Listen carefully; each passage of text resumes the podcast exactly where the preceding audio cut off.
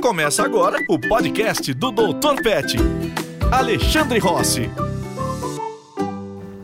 Olá, aqui é Ellen Oliveira e eu tô com ele, Alexandre Rossi, o Dr. Pet, que dá nome a esse podcast. Tudo bem, Ale? Tudo ótimo, Ellen. E você?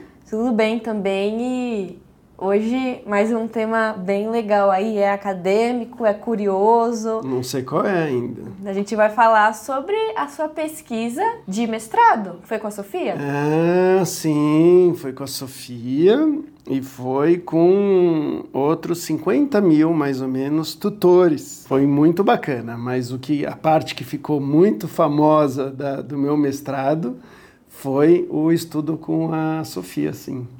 Foi o famoso painel de sinais, né, arbitrários ali. Sim. A primeira do mundo. Foi a primeira do mundo, foi um marco assim, se tratando do cão doméstico, né, do cachorro porque eles já tinham, e na verdade eu me inspirei justamente nesses caras, né? Não foi uma ideia, ah, vou usar um painel, né? Um keyboard, sei lá o que, uh, do nada, não. O que que tinha? Ele já tem essa, essa comunicação com pessoas que têm problemas de cognição, de comunicação e tudo mais, então crianças e até adultos com, com, com problemas usam esses painéis e começaram a usar esses painéis com outros animais. Então já tinha bonobo, chimpanzé, golfinho, usando sinais arbitrários para se comunicar. E estava, na época, estudando os leões marinhos. Paralelamente, tinha a Irene Pepperberg estudando, na época, o Alex, que era um, um papagaio que falava. Esse cara não precisava de um painel, porque fala. Né? Então, esses, todos esses animais, principalmente os Great Apes, ah, e o, e o gorila tinha coco também, né? Que eu fiquei sabendo todo mundo pelo nome, os pesquisadores falavam porque assim era um mundo muito pequenininho, que era o quê? Era o mundo dos grandes cérebros capazes de usar sinais arbitrários para se comunicar. E aí eu falei para o César Ades, que foi o que meu foi meu orientador. orientador, que era o diretor da psicologia da USP na época. Eu falei para ele assim, olha, a gente consegue fazer com que os cães mostrem essa mesma habilidade que estão falando dos grandes cérebros. Só que o cachorro não é considerado um animal de grande cérebro proporcionalmente, né? E ele falou: consegue? Vambora! Eu falei: vambora! Aí que começou a pesquisa. Então, primeiro a pesquisa foi uma, uma investigação de como as pessoas se comunicam, como que, qual que era a diferença na época? Na época, todo o estudo, e a maior parte do estudo, é o quanto o cão consegue compreender as pessoas. E quanto que a gente consegue compreender ou entender os sinais que eles dão quando estão com medo, quando estão demarcando. Então era uma coisa de analisar o comportamento inato do cão e ver quanto que o cão conseguia entender o que a gente falava. Mas pouco se estudava, ou quase nada, da relação do que o cão aprende a se comunicar com a gente. Então a gente não queria saber o quanto que o cachorro entendia, a gente queria saber qual que era a capacidade do cachorro de se comunicar com o ser humano. Então a gente fez uma pesquisa gigante, né, envolvendo mais de 50 mil tutores, perguntando o seu cão te comunica alguma coisa? Como? É, aí as pessoas falam, ah, ele olha para um lugar e olha de novo, ele late e bate a pata na guia. E na época ninguém levava a sério porque são tutores falando dos seus cachorros. É a mesma coisa do que eu falando que minhas enteadas são lindas, mas no caso elas são mesmo. Né?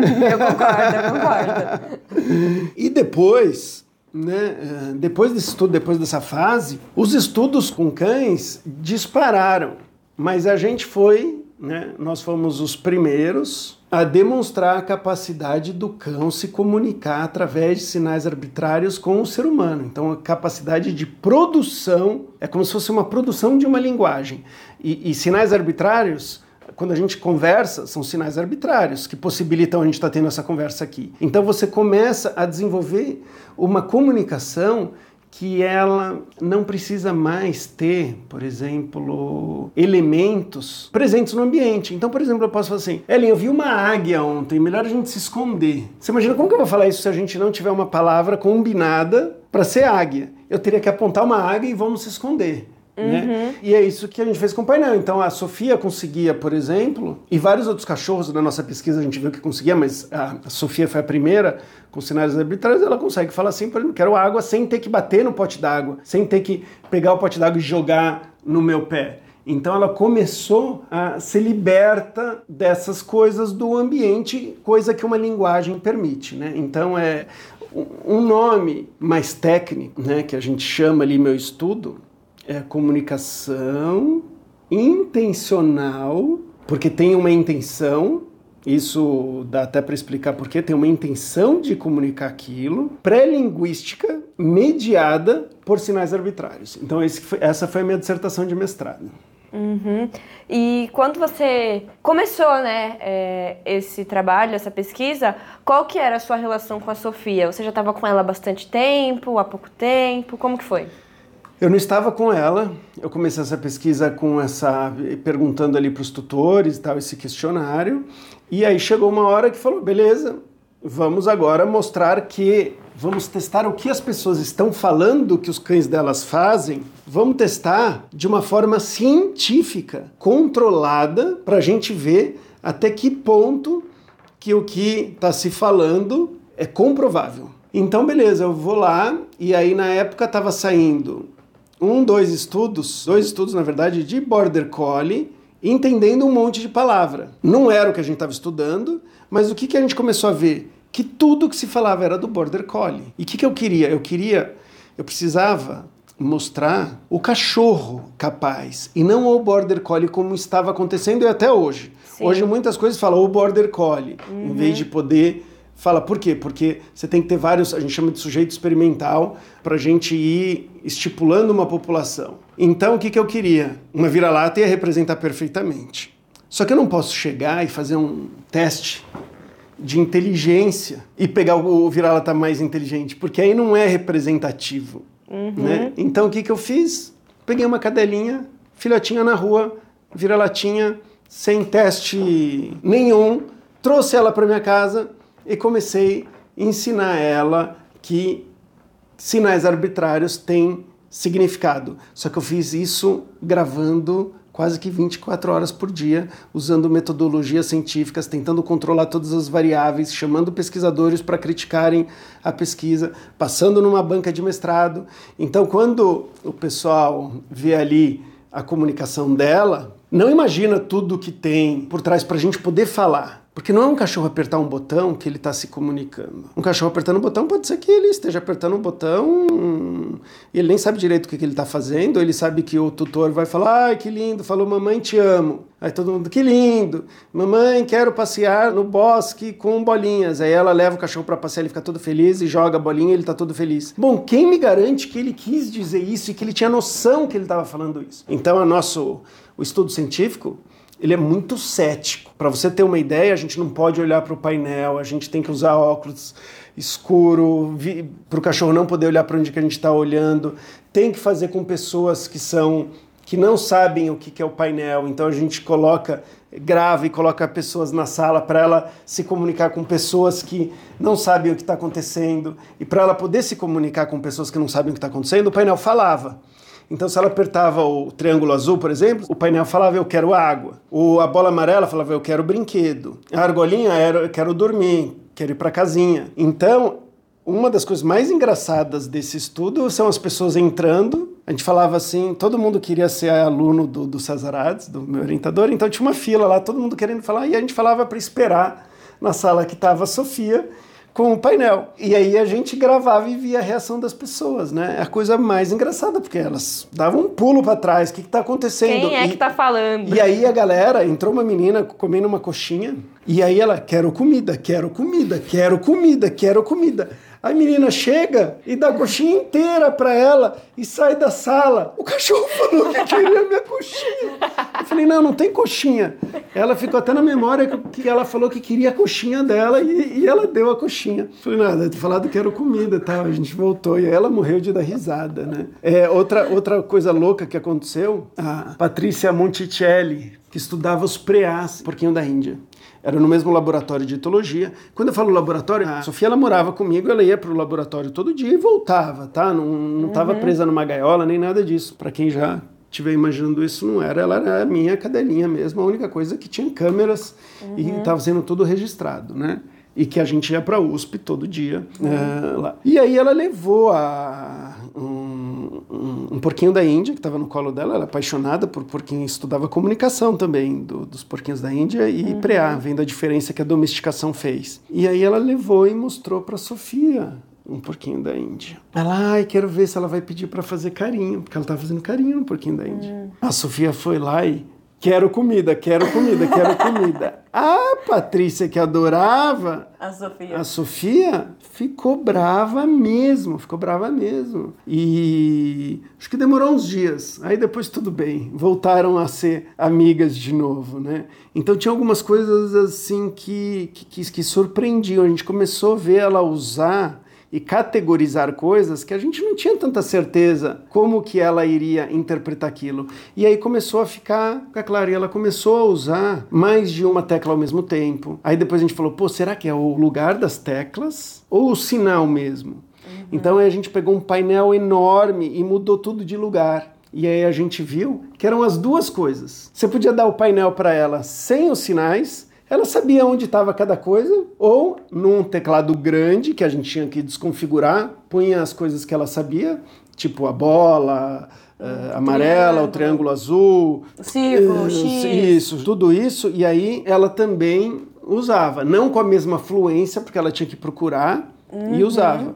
E tudo isso foram perguntas que a banca vai trazendo quando você vai, quando você vai comprovar alguma coisa, vai falando, mas será que não é tal coisa? É tipo advogado do diabo. Uhum. Fica lá uma galera. Mas eu acho que ela está olhando o olho. Não, porque as pessoas estão no meu quarto ali cegas, óculos escuro, não tem nada tal. Ah, bom, então pode ser essa outra coisa, pode ser isso, pode ser aquilo. Ah, não, é o feedback ah, e aí a gente fazia. Como que sabe que ela pediu água? A gente controlava a motivação dela. Então a gente sabe que depois que ela voltava do passeio, ela queria água sempre, ela já chegava procurando. Então a gente não tinha água disponível, água, água, água. Outro jeito que a gente fazia é, por exemplo, tem uma água que ela não tem acesso. Então ela aperta a água e corre e olha para a água. Ou brinquedo, ela corre e olha para o brinquedo. Isso sem ninguém olhar. Uhum. São dicas, mas então a gente foi estudando todas essas dicas estatisticamente com, com pessoas que não sabiam o que, que a gente estava testando. É fazer um trabalho científico é uma loucura, assim. Se você quiser fazer um negócio bem feito, é uma loucura, mas é muito gratificante, porque você vê quantas coisas podem, podem nos enganar e a gente achar que os cães são capazes de fazer coisas que eles não são, e vice-versa, né? Uhum. E teve alguma coisa, algum ponto aí é, durante essa pesquisa toda que te surpreendeu? Olha, tiveram momentos muito emocionantes, assim mesmo, e muitos pontos que me surpreenderam, né? Então, é, por exemplo, ela usar o quero dormir, e o dormir era na, na, casinha dela, que era bem gostosinha, e quando ela estava na casinha ninguém incomodava. Então, às vezes ela estava já de saco cheio de todo mundo, tal, e ela pedia para dormia, apertava lá a casinha, a gente pegava a casinha e punha no chão. Bom, o que, que aconteceu? Um dia ela pediu a casinha, eu entrei na sala, mas ela casinha, casinha, casinha. Eu falei, agora não é a hora dela dormir. Essa hora ela ficava enchendo a paciência dos estagiários para levar ela para passear. Uhum. Ela passeava, ela encostava em mim, passear, olhava pro, estagiário e falava, vamos lá levar. Ah, já levou ela três vezes para passear. Eu falei, leva de novo. Só que dessa vez ela pediu para dormir. Eu, ixi. No que eu tirei a casinha de cima do armário e coloquei, ela voou em cima do lanche que alguém tinha colocado em cima da casinha. Nossa. Então, em vez dela pedir comida, a gente colocar a casinha para baixo e comer. Essa foi a nossa hipótese. Aí a gente começou a trazer mais complexidade para a comunicação, para a gente poder testar de forma estatística e, e às vezes inédita para ver se se procedia, ela está começando a usar dessa forma. Então, por exemplo, a gente pegava e jogava uma bolinha. Isso a gente tem até no. Tá até na, no YouTube. No YouTube tá fácil de, de, de achar essa. Eu tô bem carecão, tô na USP. Uhum. E aí, o que, que, eu, que, que eu pego? Eu pego um brinquedo, jogo do lado de fora, da, da onde a gente tá, e fecho. Essa hora eu já sabia o que ela ia fazer, mas a primeira vez foi uma surpresa. Então, o que acontece? Tem um brinquedo do lado de fora e ela precisa que abrir a porta. Ela tem um sinal de abrir a porta, que é sentar e dar a pata. Né? A estopinha também, eu ensinei esse mesmo sinal. Só que ela vai lá e ela pede, quero passear. E na verdade ela quer pegar o brinquedo que está lá fora. Só que o que é legal, ela começou a usar as duas. Eu quero passear e quero brinquedo. E aí a gente abria a porta, o que ela fazia? Saía correndo, pegava o brinquedo e ficava brincando, por exemplo. Né? Então, isso nas matérias ou no, no, nos programas de TV lá, eu comecei a mostrar essa capacidade dela começar a juntar sinais, né? Além de classificar novas coisas que eram muito, muito legais. Mas acho que a mais legal eu contei que foi a do porquinho da Índia. Água de coco para ela era comida, osso de couro, se não está mastigado, aqueles ossos que o pessoal às vezes dá, né? Hum. Que é um couro. Se não está mastigado, ela pedia brinquedo. Se ele já está todo destruído, babado, aí ela pedia como comida.